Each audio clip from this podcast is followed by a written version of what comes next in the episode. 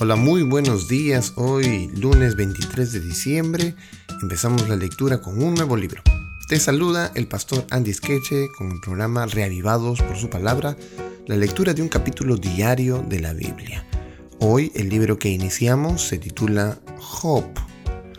Y aquí veremos la historia de, Job, eh, que consiste en tres partes. un prólogo, el poema, en el que discuten Job y sus amigos y, un, y una conclusión final en donde se resuelven todas las dificultades y todas las conversaciones que ellos tienen. Por otro lado, este libro de Job es fascinante porque aquí este libro fue escrito eh, por Moisés. Algunos piensan que no, otros piensan que sí, pero la gran mayoría acerta de que fue Moisés el que escribió este libro cuando Moisés estaba en el desierto de Madián.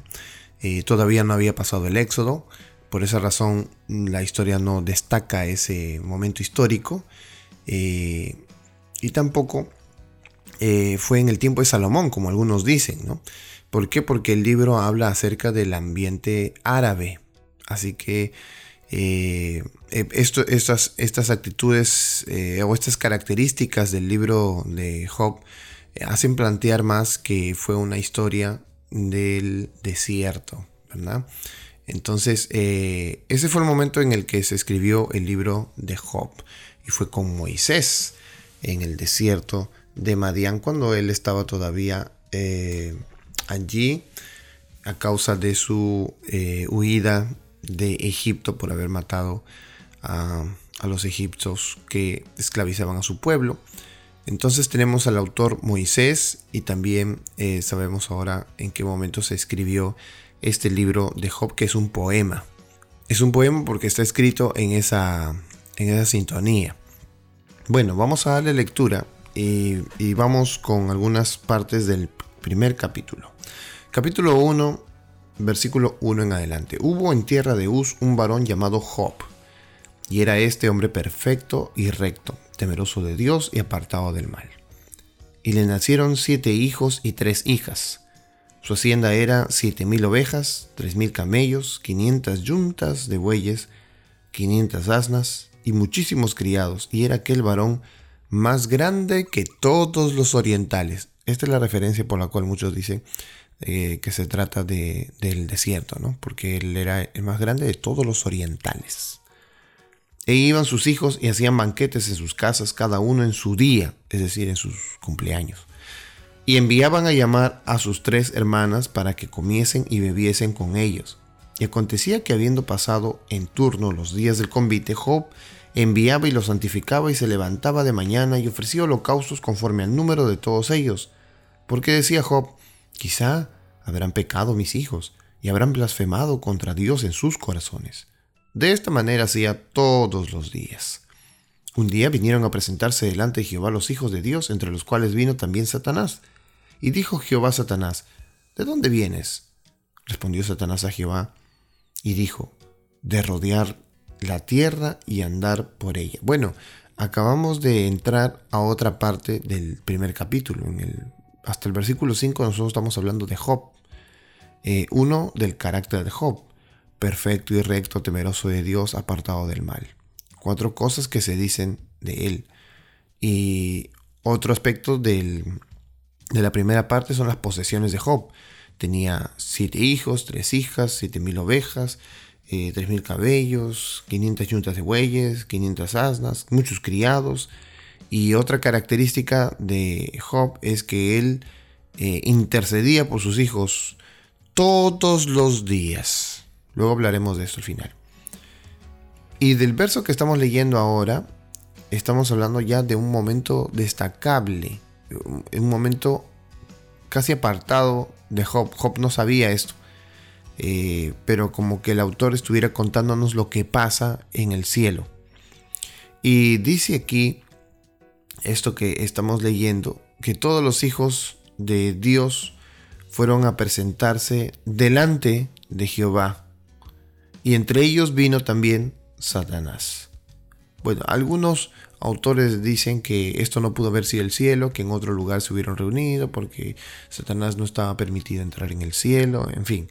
No sabemos si fue en el trono, no se especifica, pero sí se especifica que fueron delante de la presencia de Jehová. En algún momento, en algún lugar, se tuvieron que reunir. Y entre ellos vino también Satanás y él le dice, acabo de rodear toda la tierra. Y entonces Dios le dice, ¿no has considerado a mi siervo Job? Que no hay otro como él en la tierra, varón perfecto y recto, temeroso de Dios y apartado del mal. Y respondiendo Satanás le dijo, ¿acaso teme Job a Dios de balde?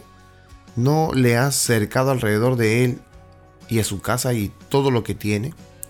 Al trabajo de sus manos has dado bendición, por tanto sus bienes han aumentado sobre la tierra, pero extiende ahora tu mano y toca todo lo que tiene y verás si no blasfema contra ti en tu misma presencia. Y dijo Jehová a Satanás, he aquí todo lo que tiene en su mano.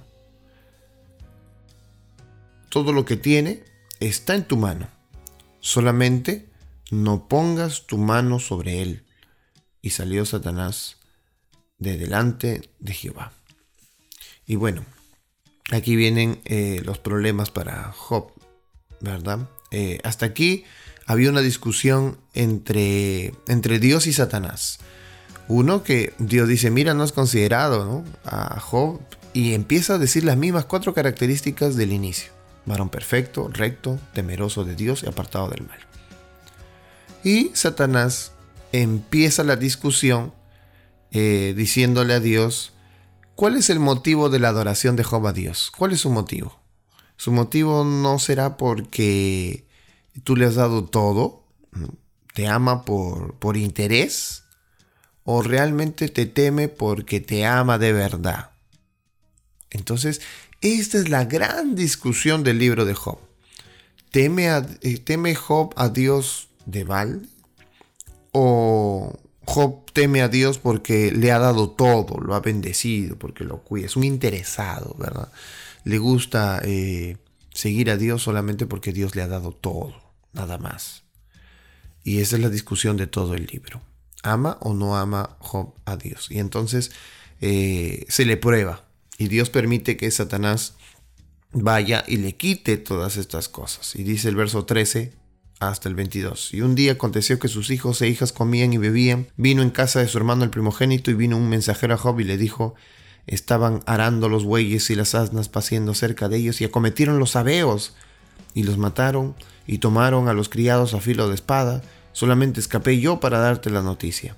Aún estaba hablando cuando vino otro que dijo, Fuego de Dios cayó del cielo que quemó las ovejas a los pastores, los consumió, solamente escapé yo para darte la noticia.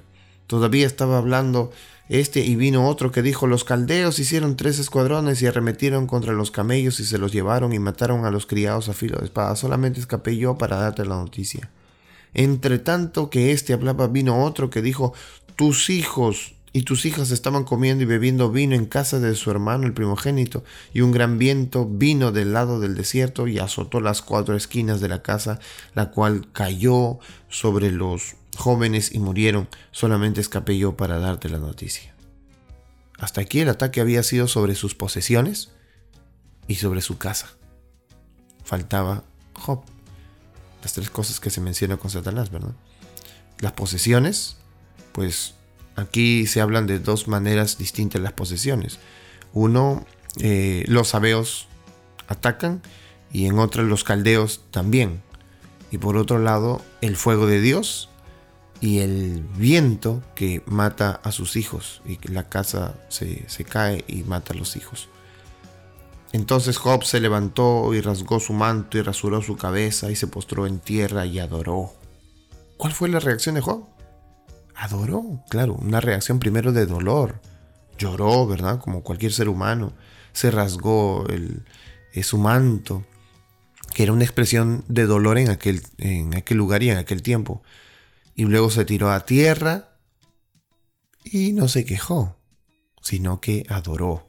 Y dijo, desnudo salí del vientre de mi madre y desnudo volveré allá. Jehová dio y Jehová quitó. Sea el nombre de Jehová bendito. Y en todo esto no pecó Job ni atribuyó a Dios despropósito alguno. Así que en las tres partes de este capítulo nosotros vemos quién era Job en primer lugar. Un varón perfecto, recto, temeroso de Dios y apartado del mal. Características que podrían ser también las nuestras. El autor escribe esto, pero a la mitad del capítulo también dice que Dios opina así de Job. ¿Cómo opina Dios de nosotros? ¿Cómo resumiría Él nuestro carácter? ¿Cómo resumirá Dios nuestra vida? Job tenía muchas posesiones, pero las posesiones más importantes para Job eran sus hijos. Dice la Biblia que él oraba por ellos todos los días. ¿Oramos nosotros todos los días también? ¿Por nuestros hijos? ¿Por nuestra familia? ¿Somos sacerdotes de nuestro hogar? ¿Cuidamos a nuestra familia? ¿Las llevamos a Jesús? Por otro lado, también se plantea la pregunta, Satanás plantea la pregunta, ¿realmente Job ama a Dios porque lo ama? ¿O por interés, porque Dios le ha dado todo? Y entonces se le permite atacar sus posesiones y su casa. Y Satanás ataca las posesiones, aunque los criados piensan que esto es de Dios, ¿no? Porque viene fuego del cielo. ¿Y cómo puede ser posible? Satanás utiliza todos los medios para caer sobre Job, para que Job piense que es Dios quien lo castiga. Y aquí vemos una de las artimañas de Satanás, siempre tratando de que Dios sea el culpable de todo. Y el viento también, ¿verdad? Todos los elementos naturales usa eh, Satanás para destruir a los amigos y a los hijos de Job. Y por último, vemos nosotros la reacción de Job. Se duele, obviamente, le duele todo lo que ha pasado, pero cuando se tira al suelo, Job adoró a Dios. Esa era la pregunta que se planteaba Satanás. Satanás se planteaba, ¿realmente lo ama? ¿Realmente lo quiere? Pues ahí está. Le tocó todo y a pesar de todo, Job reaccionó bien. Esta mañana tenemos que aprender de ese capítulo esta conclusión. A pesar de todo, de todo lo que nos suceda, de todo lo que nos pueda pasar. Somos capaces de adorar a Dios en medio de lo más terrible, del dolor. Somos capaces de adorar a Dios a pesar de todas las circunstancias, a pesar de todo lo que pueda pasar, a pesar de los momentos más difíciles, somos capaces de adorar a Dios. Que Dios nos ayude en esta mañana y que podamos ser fieles como Job. Que a pesar de los sufrimientos, Él entregó su corazón y su vida a Dios. Y nosotros veremos el desenlace de esto que Job hizo cuando leamos todo el libro de Job. Que Dios nos bendiga en esta mañana y seamos reavivados por su palabra.